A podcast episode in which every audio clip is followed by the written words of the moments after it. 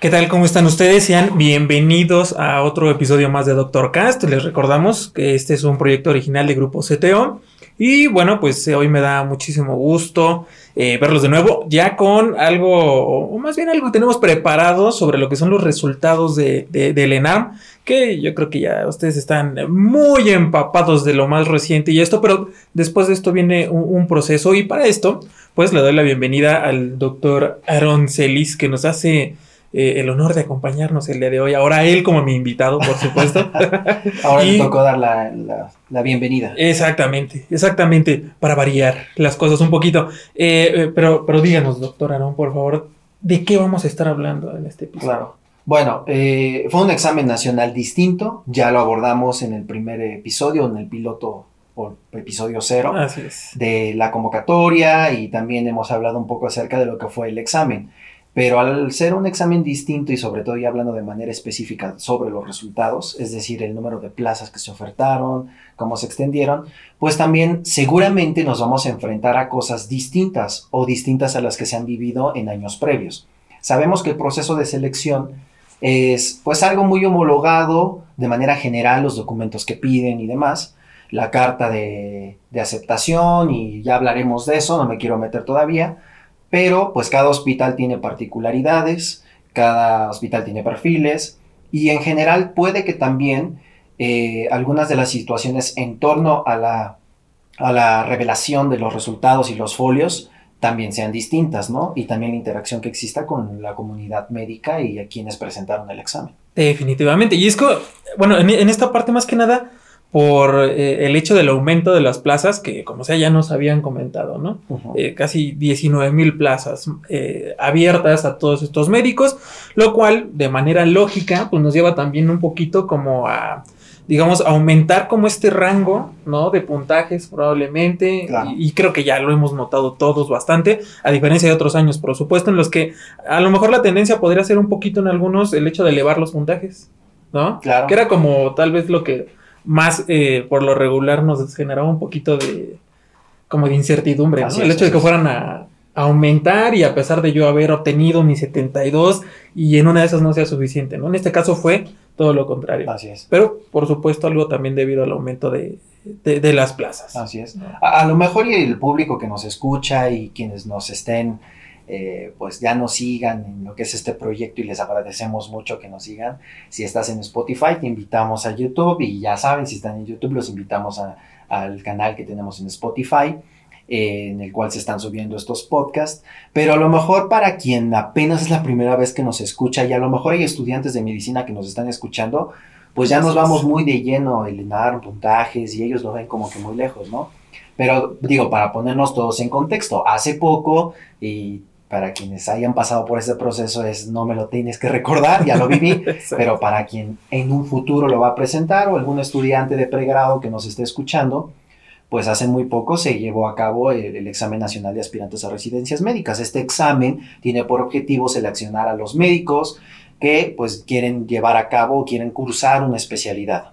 Pero las diferencias sustanciales radican eh, de manera específica dando algunos datos como duros, números exactos, de los 42.423 profesionales que presentaron o sustentaron este examen, 18.000 18.173 resultaron seleccionados. Esto es fuente directa del gobierno de México, de la página de la Comisión Interinstitucional Cifrus para los Cuates. Publicó el pasado 28 de noviembre esta nota en la cual menciona que 18.173 fueron seleccionados, lo que representa un porcentaje de aceptación del 42.2% comparado con el apenas 26.4% de aceptación del año previo.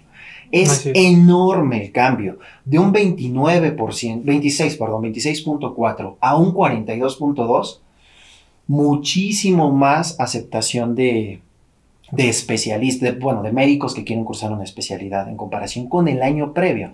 No estamos Exacto. hablando de la última década, del último milenio, no, estamos hablando de, en comparación 2019-2020, es bastante. Y además se agregan becas para el extranjero. Así es. ¿no? En este caso, precisamente CONACID, o lo que mencionan en este momento es que eh, con el apoyo de CONACID viene entonces el programa de becas en el extranjero, que ya nos habían hablado de eso, Sí. también eh, en algún momento, en el que mencionan que van a hacer becas para un total de 1.600 médicos y médicas, ¿no? Ajá. Pero que actualmente nada más se han seleccionado los primeros 1.000, quedan es. todavía 600 pendientes, pero es la cantidad de becas que se va a utilizar entonces para hacer la especialidad en el extranjero.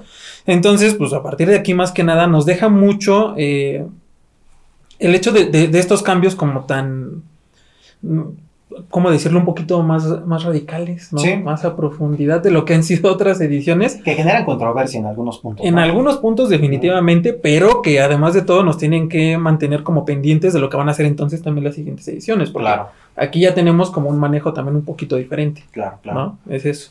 O bueno, hablando de los puntajes, yo los vi, estuve como que ahí al pendiente.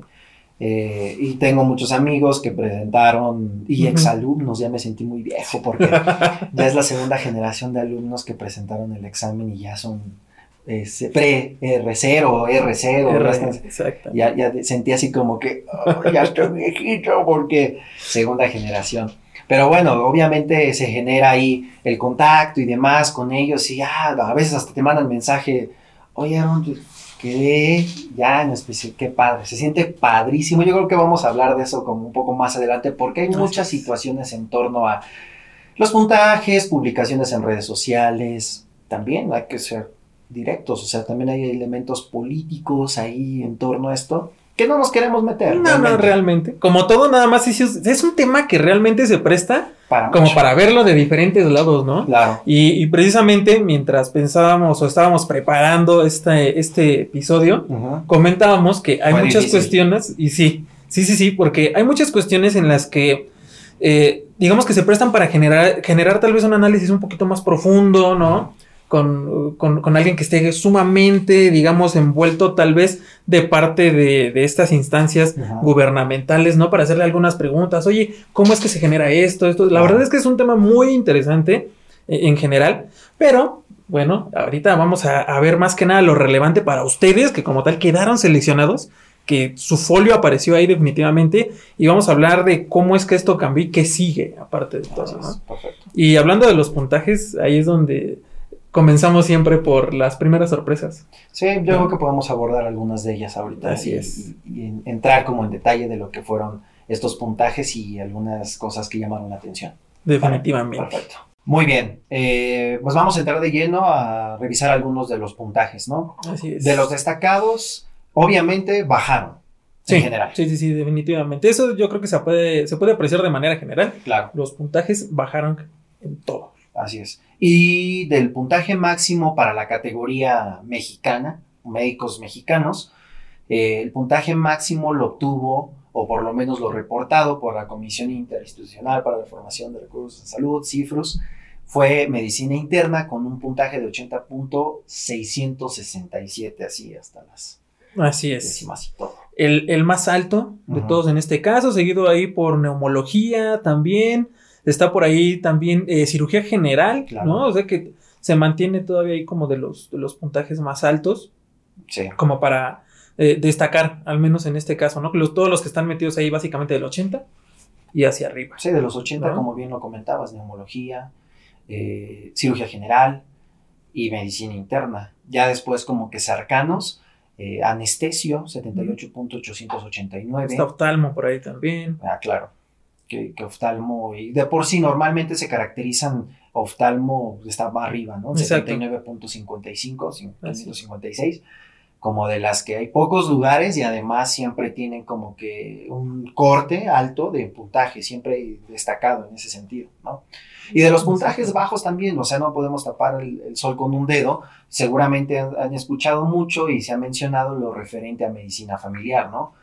Que aquí es muy importante es- establecer una postura clara al respecto. O sea, todo el mundo habla, comenta y publica acerca del 21 de medicina familiar. Es que a veces se hace muy fácil, ¿no? O sea, eh, en ocasiones se hace muy fácil tal vez un poquito el, el- el criticar ese hecho. Yo creo que memes ya han visto muchísimos. Pero eh, también hay que entender ciertas eh, circunstancias.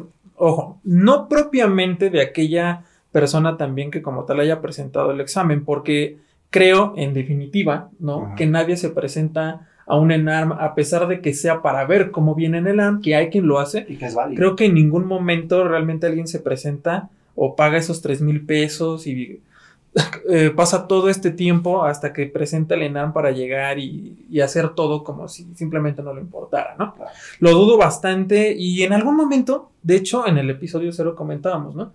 Que tuvieran cuidado también al rellenar los ovalitos, no se fueran a equivocar de pregunta, porque a Claro. partir de ahí todo se va. Podemos pensar mil y una circunstancias. Lo cierto es que el hecho de que, esta, es que, de que este puntaje bajara, sobre todo en esta especialidad, pues sí aumentó también la entrada de médicos a la especialidad como tal. que mencionábamos al principio, el, el gran brinco en el porcentaje es dramático, ¿no? Sí, sí, sí. Y no nos queremos enfocar en este punto, en lo del 21 y familiar, porque sería muy hipócrita de- desde un enfoque decir un examen no te define y hacer burlas Exactamente. 21. Exactamente, no más decir que, sí es te define ese puntaje. A final de cuentas es eso, porque ese es, ese es uno de los problemas eh, importantes que podríamos ver. A ver si nos hace, como mencionabas hace ratito, muy fácil hablar o criticar este Claro. tipo de situaciones, pero luego perdemos el contexto. Claro. ¿no? De las cosas. Así y es. pues hay que ser congruentes también en este punto. La verdad es que eh, sigue siendo motivo para felicitar a todos los que quedaron en su especialidad, porque quieras o no, todos los que la presentaron tienen esa meta, ¿no? Y la cumplieron. Y eso es en lo que a mí me gustaría centrarme, que es un año complicado, lo hemos repetido, que hay mucho en torno a que, ah, están aceptando más, entonces eso va a demeritar, como en su momento fue con los médicos generales, ahora con los especialistas, pues al haber más, el mercado se comporta de X o Y. Hemos, hemos profundizado en ese sentido, pero no es, no es ni el sentido de Dr. Cast, ni siquiera vale la pena, por lo menos bajo este contexto y este contenido, entrar en ello, sino más bien centrarnos en lo relevante que es un año difícil, eh, que la gente se ha esforzado, los médicos que han presentado este examen le han dedicado tiempo, dinero, esfuerzo, preparación, como bien lo comentabas, y que se les reconoce que a pesar y de y de contra y todas las circunstancias quieran ser especialistas, quieran entrar a un hospital, quieran desvelarse, quieran hacer las guardias por un sueño y una meta que tienen, eso está padrísimo y eso es lo que se tiene que aplaudir. Y como bien lo decías, me encantó eso, o sea, es motivo de felicitar a todos porque nadie conoce las circunstancias de fondo y a final de cuentas es un sueño que alguien está cumpliendo, es una meta. Y, me, y yo le quiero más, yo voy a aprovechar, perdón, no voy a meter Date, date. yo quiero aprovechar para la gente que conozco, los alumnos que conozco, amigos, este, tú que estás escuchando, que nos estás viendo, felicitarte, te lo ganaste, bien merecido. Como haya sido bajo la circunstancia, lo que quieras, más plazas, puntaje, lo lograste, lograste tu sueño. Y se siente, pero bien, chingo, ¿no? No, bueno, es decir, es- yeah, o sea, Exacto. es un tope así de endorfinas y a, a todo lo que da, con todos los receptores saturadísimos de que se siente padrísimo. Hay mucha gente que dijo, wow, gracias a mi familia, gracias a la gente que creía, y quien dijo, ah, sí, X, lo pasé, como sea. O sea, cualquiera que sea el espectro en el que estés, bien, bien merecido. Esto es solo un trámite. Así es. Lograste esto, súper bien, palmadas, excelente, disfrútalo, haz lo tuyo, pero lo que realmente te define como médico y especialista es lo que viene. Es lo que Exactamente. viene. Y es que ahí, de hecho, podríamos incluso utilizar como, digamos, para cerrar este tema de los puntajes, Claro, ¿no? claro. Eh, eh, eh, que ahora viene lo bueno, ¿no? Porque podríamos pensar, ah, sí, puntajes bajos o lo que sea, ah, entraste a la especialidad por eso, porque bla, bla, bla. Pero la verdad es que, si lo pensamos bien, nadie les ha regalado nada todavía. ¿eh? Claro. Aún no contamos, aún no cuentan con su título de especialista. O sea, hay que terminar la especialidad y este es el punto y aparte. Ahora viene lo bueno, ¿no? Claro. Es eso. Ahora viene el trámite, que es elegir tu plaza, que es aventarte tus tres o cuatro años en la especialidad y titularte. Y, y que muchos están en trámites para titularse como médicos. Sí, exactamente. Todavía no es, Todavía. muchos siguen en proceso en sus universidades, la pandemia condicionó que los procesos administrativos académicos se extendieran, algunos todavía no tienen su título, entonces es, es ser claro, tranquilos, bien, disfrutarlo, primero el uno, bueno, así me decían mucho, primero el uno, luego el dos. Hay que completar un proceso, si aún no te titulas o estás en ese trámite o estás tomando fotos y demás, o los, lo que sea, porque te piden muchísimas cosas. Podríamos entrar en detalles de eso, pero pues nadie te ha regalado nada. O sea, es el primer paso. Exactamente. Bien logrado, pero es el primer paso. ¿no? Definitivamente. Y- y, y- y nada, y- y precisamente es- ese punto y aparte, para comenzar ahora a hablarles un poquito de lo que tienen que hacer, porque todavía no se acaba. Tenemos de aquí hasta marzo Así es. del 2021 Viene un proceso para lo que viene. Y bueno, como estábamos comentando, esta, esta parte que sigue ahora, que es lo de la selección de la plaza, ¿no? Así es. Pero post. viene uno, uno de los, eh, digamos, de los puntos eh, importantes, que de hecho ya como tal está publicado el aviso ahí en la página de la Cifrus, en donde nos menciona que eh, las constancias. ¿no? De, de- de aceptación de esto, te las están, eh, o las van a estar entregando el 15 de diciembre, pero el 11 de diciembre se van a publicar las direcciones donde hay que ir a recoger esa constancia. De acuerdo, por supuesto, a la sede que hayas elegido, ¿no? Porque cuando te registras, tú colocas, además de la especialidad a la que aspiras y dónde te gustaría hacer el examen, si recuerdan, y quienes no van a vivir ese proceso, debes de colocar en dónde te gustaría recoger tu constancia de aceptación, ¿no? O tu carta de Tu aceptación. carta de aceptación. Pero solo aparece Ciudad de México, Monterrey, Jalisco, no de manera específica lo que comentabas, que son las direcciones de los sitios donde se van a recoger estas cartas. Exactamente. ¿Qué día tú mencionabas? El 11 de diciembre, el 11 de diciembre entonces se publican las direcciones de dónde, de los lugares a donde podemos ir a recoger la constancia. perfecto. ¿no? Es eso el- para estar atentos. El 15 Ujú, es cuando hacen entrega de las, eh, de las constancias. Obviamente el 11 te van a decir horarios y todo. ¿no? Para que estés preparado y el 15 vayas en el horario que te corresponde y se acabó. Ya sabes, todo en orden. Si ya hiciste todo lo demás, entonces prepara tu día para que nada interrumpa el momento en el que tienes que ir a recoger esa gema, ese premio, esa carta que ya te, te deja de manera oficial estipulado que ha sido Sí, no, y, y súper importante porque es la que vamos a meter en nuestros, junto con el resto de nuestros documentos, Ajá. para llevarla ahora sí a la parte que, que sigue, que es la elección de la plaza. Y este es el documento tal vez más importante, el más, más importante que vas a necesitar de todo lo que viene de ahora en adelante para la selección. Y abusados, porque no es como que descárgate el formato y lo puedes reimprimir las veces que quieras, o sea, es una carta en físico que te entregan con ciertas particularidades y no hay copias y si lo extravías, o da, cuídalo con tu vida. Cuidado. Así es. Entonces es muy importante. Eh, ¿Qué más respecto? Bueno, tenemos la carta, tenemos la carta de aceptación, la cuidas con tu vida, la proteges, el documento más relevante, las fechas ya las has comentado. ¿Y qué sigue? La, en este caso viene también la parte de las plazas, la publicación, porque es, es un proceso que, digamos que clásicamente se llevaba su tiempo, Ajá. ¿no? Si nosotros nos regresamos nada más eh, al proceso anterior del 2019, ¿no? Para, digamos, para la generación que iba a entrar en marzo del Ok, 2020, ok, podemos revisar Eh, esos podemos nosotros observar que este era un proceso para la elección de la plaza que se llevaba eh, en cuatro, cuatro fases, cuatro rondas, ¿no? Digamos, donde en una primera ronda, por supuesto, hay una cierta elección de plazas, después por ahí probablemente haya un sobrante y viene para la segunda ronda y luego tercera y en fin, cada una de esas rondas, pues obviamente lo que se va haciendo es la publicación, ¿no? De los lugares que quedan todavía, en qué sedes, por supuesto, ya saben que ahí entran todos los organismos, ¿no? IMSS, ISSSTE, Secretaría de Salud, Así en fin es. eh, todo esto. Y eh, pues básicamente comienza entonces la parte en la que tenemos que ir de una sede a otra, ¿no? Ok. Pasando por entrevistas, exámenes. Que aquí podemos hacer un paréntesis que está bueno porque ahorita estamos hablando, tú vas, recoges tu carta y ya después empiezas con el trámite. Falso. Hay muchos hospitales e institutos que incluso mucho antes ya hicieron su propio proceso de selección. Entonces saben seguramente de, muy buena fuente o conocen a alguien y si no, pues se los compartimos. Hay institutos, por mencionar uno, uno pequeño, ¿no? Eh, no, de hecho, de gran prestigio en, la Ciudad de México, el Instituto Nacional de Ciencias Médicas y Nutrición Salvador Subirán lleva un proceso de selección, pues hacen un examen, ¿no? Y que bajo estas condiciones con la distancia, la sana distancia y la careta y todo el proceso hacen un examen que es conocido porque tiene ciertas características, tiene un nivel de complejidad.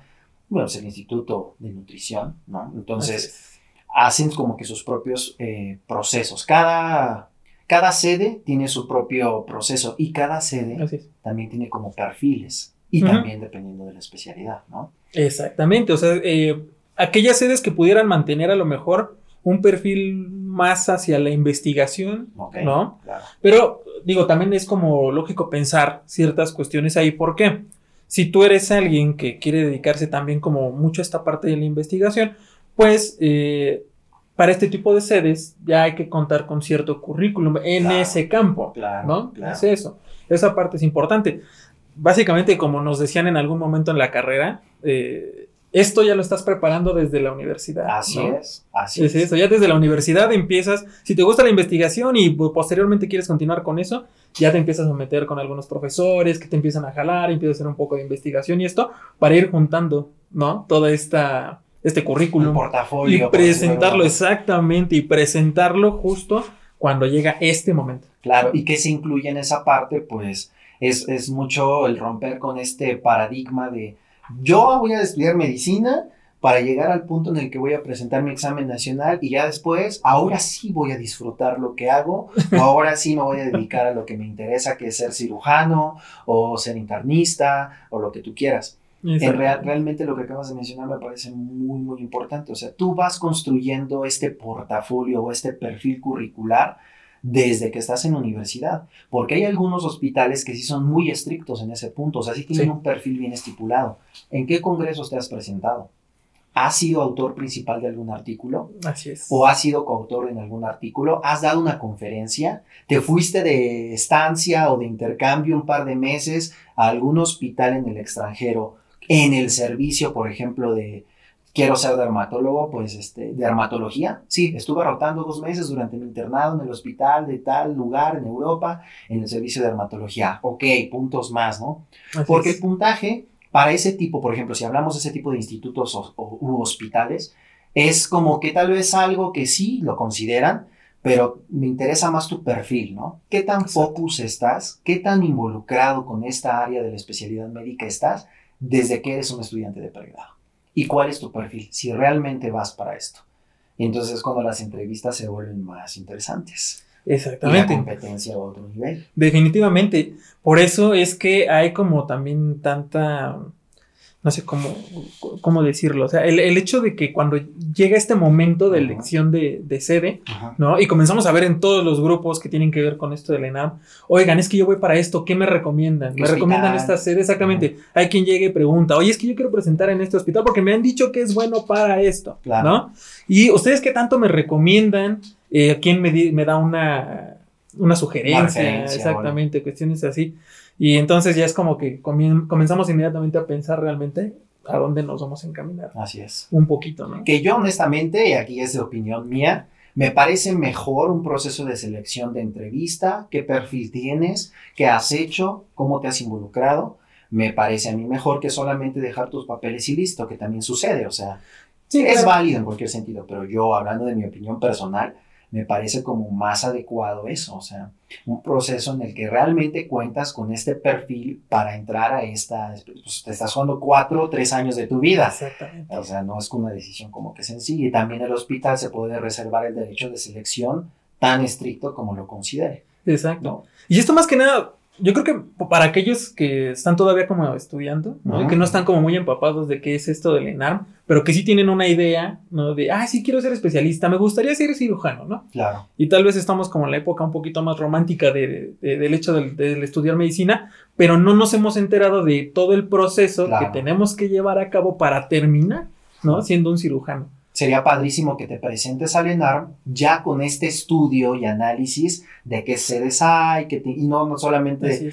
Y si paso el ENARM, entonces ya después me pongo a ver en dónde lo hago, cómo. Repito, es válido, pero sería más prudente antes de presentarte al ENARM ya tener este estudio. Sí, aquí, definitivamente. acá, esta referencia. Y es que entonces viene la plaza y probablemente por el hecho tal vez de no haber puesto tanto cuidado en ese aspecto, esa plaza en la que pudiste haber quedado o que era la que querías, termina, eh, digamos, por no ser como tal tu, tu sede. O ya pasó su propio proceso. Exactamente, Así es. ese es el punto. ¿Por qué no mencionamos alguna de las cosas que tuvieron que ver con el año pasado de las eh, periodos? ¿Qué te parece si lo abordamos y nos recuerdas un eso? Definitivamente abordamos ahorita porque ya saben que esto va cambiando. Así es. Entonces vamos a hablar un poquito de eso. Perfecto.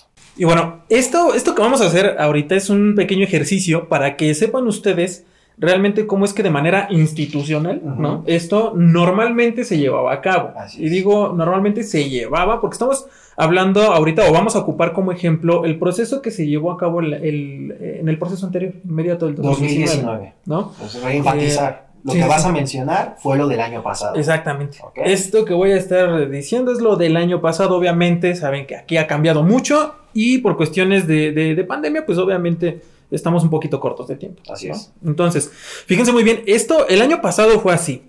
Hubo un momento de preregistro, ¿no? Porque aquí, por ejemplo, nos mencionaban que como tal el, el médico que fue seleccionado el año pasado, ¿no?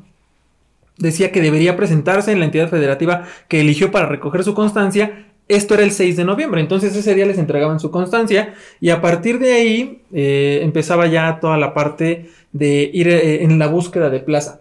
Pero antes de que les dieran incluso su constancia, y ese es en el proceso en el que nos encontramos ahorita, viene un momento de preregistro. Es decir, es obvio que todos ustedes que ya saben que fueron eh, elegidos incluso un El poquito antes, ya han estado exactamente buscando, checando las convocatorias de las diferentes sedes y todo esto es. para ir realizando su registro ya con, con antelación. Así es. ¿No? Es eso. Entonces, había un momento de preregistro. Tenía, por supuesto, una fecha de inicio y una fecha de cierre. ¿No? Ok. Que en este momento, pues empezaba en, en octubre, precisamente. Ok. Entonces, esto ahorita lo que tú nos vas a decir son los cuatro periodos, pero lo que ahorita nos vas a enlistar son las actividades o los eventos, por decir de alguna forma, que incluyen de manera general cada fase, ¿no? Porque se Así repite. es. Se repiten. Estamos hablando de que son, o eran, al menos en, Ujú. en esta última Sí. edición, en la edición anterior, eran cuatro fases, Ok. cuatro La rondas primera, que. Preregistro.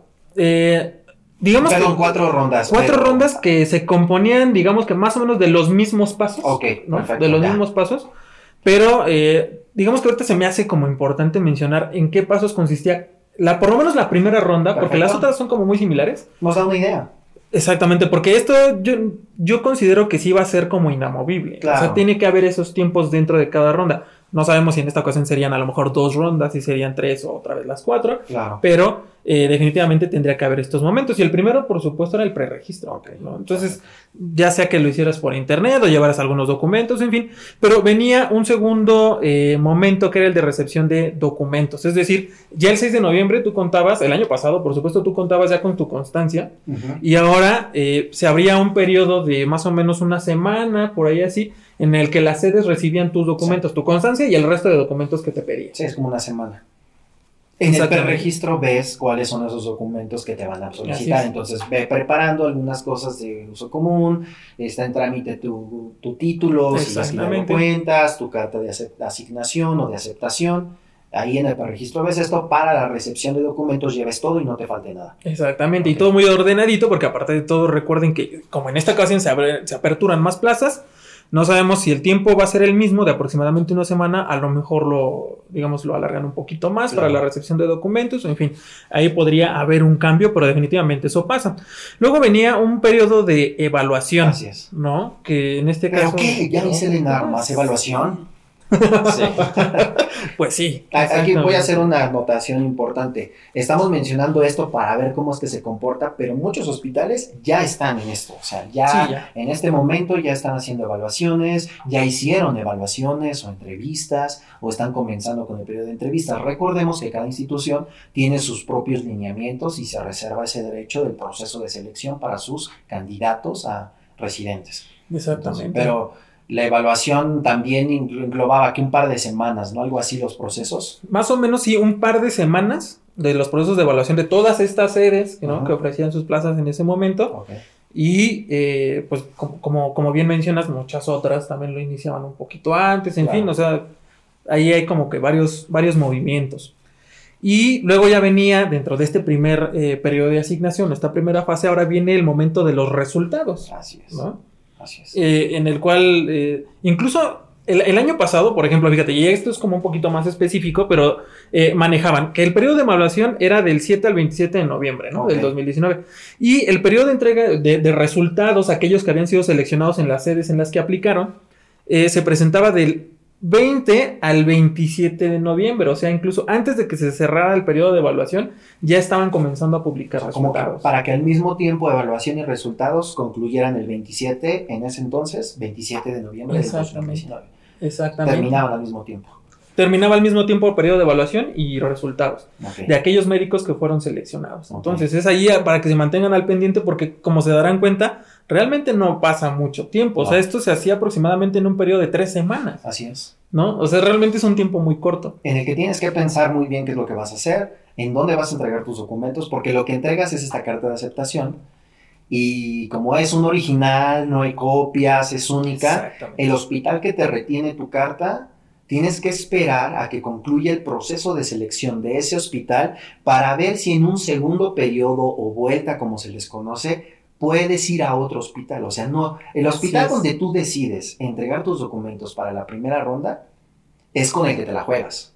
La no vas a tener la oportunidad como en un currículum de ir a entregarlo a varios lugares y a ver de cuáles de los cuatro dice, ah, pues ya que en este, no, te la juegas todo por el todo con el primer.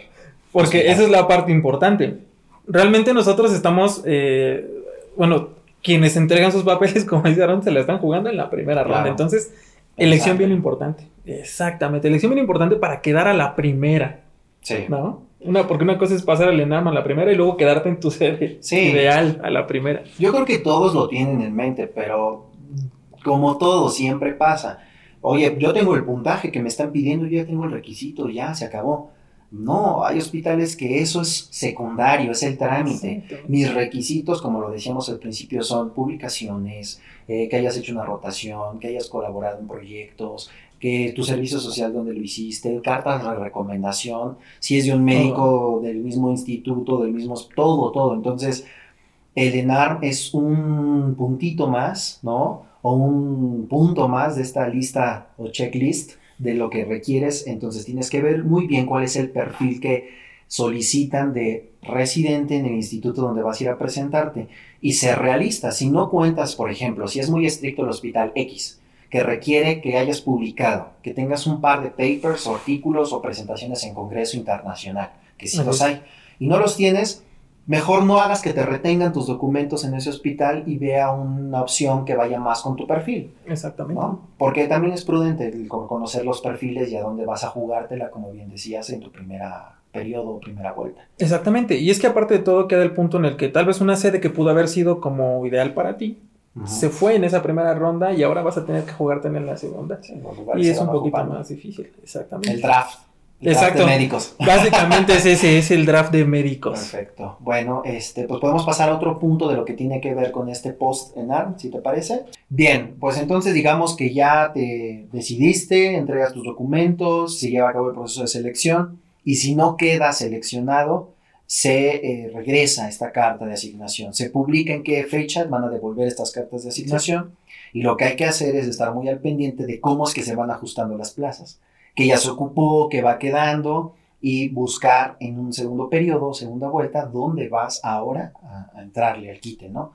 Porque lo ideal sería, ya terminé, listo, voy, me presento, me entrevisto, ya quedé, que sí sucede, claro que sucede, pero también estar preparados por si requieres irte a una segunda vuelta o tercera vuelta y empezar a buscar opciones. Entonces, el proceso se repite otra vez. Nuevamente, preregistro, entrevista, Los tiempos de cada fase son básicamente los mismos. Entonces es. estar atento a, esa parte y este y sobre todo ahorita porque obviamente estamos desfasados en el tiempo. es un proceso que va a estar iniciando ya ahorita en diciembre y pues hay que ver si van a ser todas esas fases o lo van a reducir. Sí, más que nada. Sobre todo por eso, que sería alguno de los cambios que podrían presentarse. Repetimos, cada hospital es distinto. La recomendación sería, si conocen, tienen algún amigo, ex instructor, ex profesor, porque también se, da conocido, familiar, lo que sea, que actualmente esté, siendo, esté haciendo la residencia en el hospital de tu interés, pregunta, porque acaba de, de, pasar por ese proceso, sobre todo si ahorita es R1 y va a ser R2, de entrada, pues va a ser tu R2.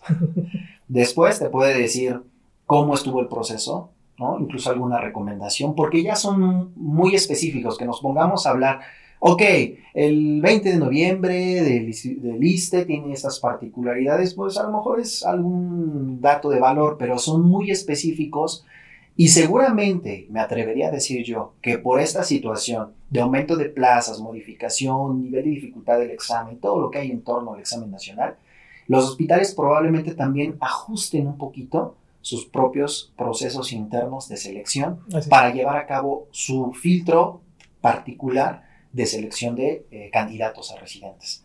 Entonces van a ser cuestiones muy particulares, pero el poderte comunicar con alguien que conozca de esto, los grupos de Facebook, que les mandamos un saludo porque nos han ayudado bastante para empaparnos de todo, estos grupos de Facebook, para pasar el quiero ser R1, todos los que conocen. No, bueno, es que vienen ahí historias, anécdotas, información también, o sea, todo.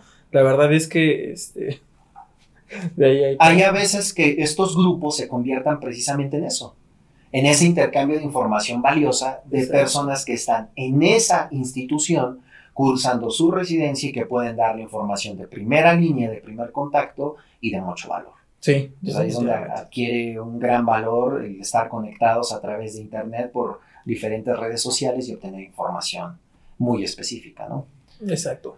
¿Qué más? Sin dejar a un lado los portales, las páginas oficiales de los institutos, sin dejar a un lado este, pues lo que son la información oficial de cada sede, porque también eso hay que revisarlo, pero la recomendación de alguien más es muy importante. Eh, y bueno, toda esta información que hemos estado dando ahorita, pues obviamente tiene todo que ver con aquellos que como tal, pues apareció su folio, su folio como seleccionado. ¿no? es decir, todos ustedes que fueron seleccionados, y que ahora quieren saber qué sigue y de qué se trata, hemos dado pues lo más importante realmente de lo que va a suceder de aquí en adelante, pero también hay que ver un poquito pues la otra cara de la moneda, ¿no? Claro. Es decir, hubo quienes no fueron seleccionados, personas cuyo folio no apareció eh, dentro de los seleccionados. Y este es un tema también muy importante, muy interesante, porque obviamente eh, no todos quedamos a la primera. ¿No? Eso es lo que pasa. No todos quedamos a la primera. También puede haber ahí quienes eh, hayan presentado tal vez más de, una vez eh, su examen. En fin, siempre pasa esto y por diversas situaciones tal vez no lo hemos logrado todavía.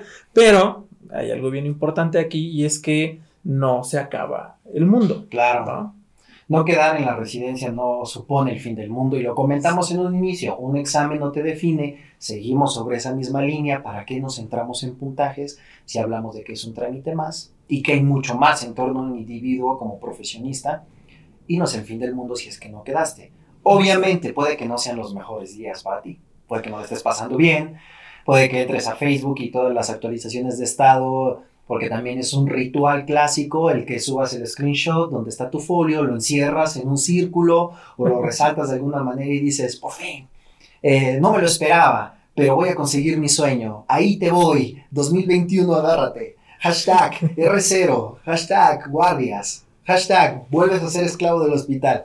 Exactamente. Y eso denota la felicidad que tienes por haber sido seleccionado, que repito, Bien merecido, bien, bien. Que sí. Pero es uno de los trámites y es el inicio de una carrera que va a suponer varios obstáculos, varios retos, varias satisfacciones que conlleva una residencia. Si estás ahí es porque estás decidida, porque estás enfocada, porque estás decidido en hacer una residencia y es el comienzo nada más.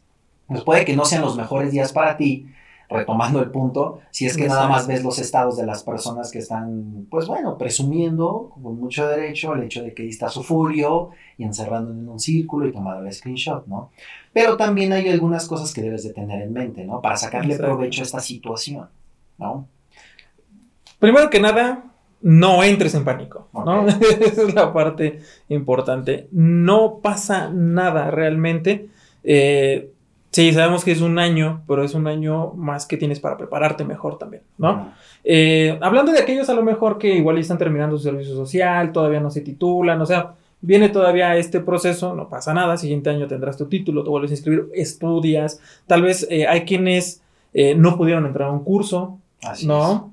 Y además de todo, por cuestiones de trabajo no les dio mucho tiempo para estudiar, en fin, ahora tal vez conviene entonces prepararse un poquito desde ese punto y eh, si estuviste trabajando y pudiste ahorrar para un curso, perfecto, ahora tendrás la oportunidad también de mediante un curso prepararte mejor, ¿no? Tener mejores armas y el año que viene, adelante. Entonces, no asustarse. El ver al abanico de posibilidades. Exactamente. ¿no? O sea, híjole, no se logró esto, ya se me acabó, ¿no? Algo que que yo aprendí en el posgrado fue precisamente eso, porque te cuestionan mucho cuando presentas un proyecto.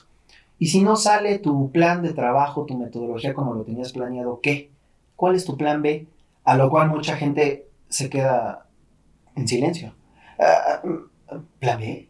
Sí, ¿cuál es tu plan B? Si no funciona ese experimento, esa metodología o esa propuesta. Y es algo que te enseña mucho ese tipo de situaciones, el estar preparados y tener un plan B, un plan C, un plan D si es necesario.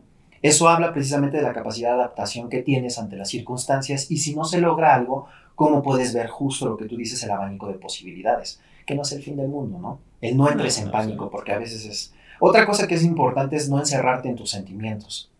Ah, es que, bueno, este tipo de cuestiones obviamente a todos nos pegan diferente, claro, ¿no? Es eso.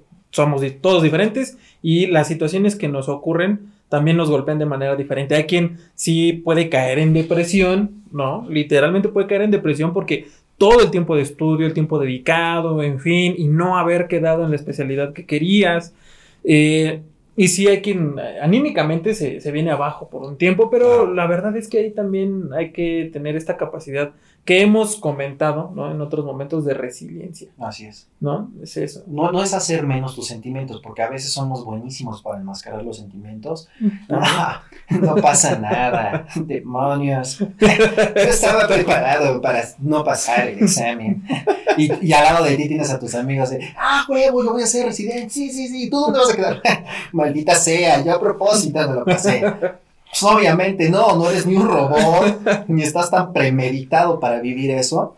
Claramente hay sentimientos de desilusión hacia ti mismo, tristeza, de haber decepcionado a familiares, amigos. Lo importante aquí es no hacer menos los sentimientos, es reconocerlos, pero evitar encerrarnos en ellos. Hay que, pues, como terapia, hay que hablarlos, hay que externarlos, hay que filtrarlos.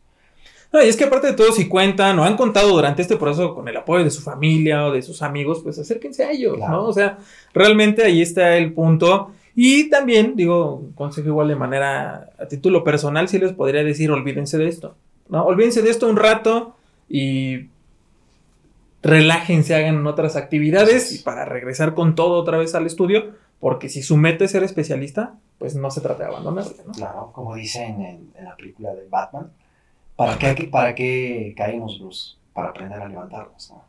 me encanta esa frase, Alfred le dice, ¿para qué caemos, Bruce? Para aprender a levantarnos. Y el levantarte implica filtrarlo y comenzar a estudiar para el próximo andar.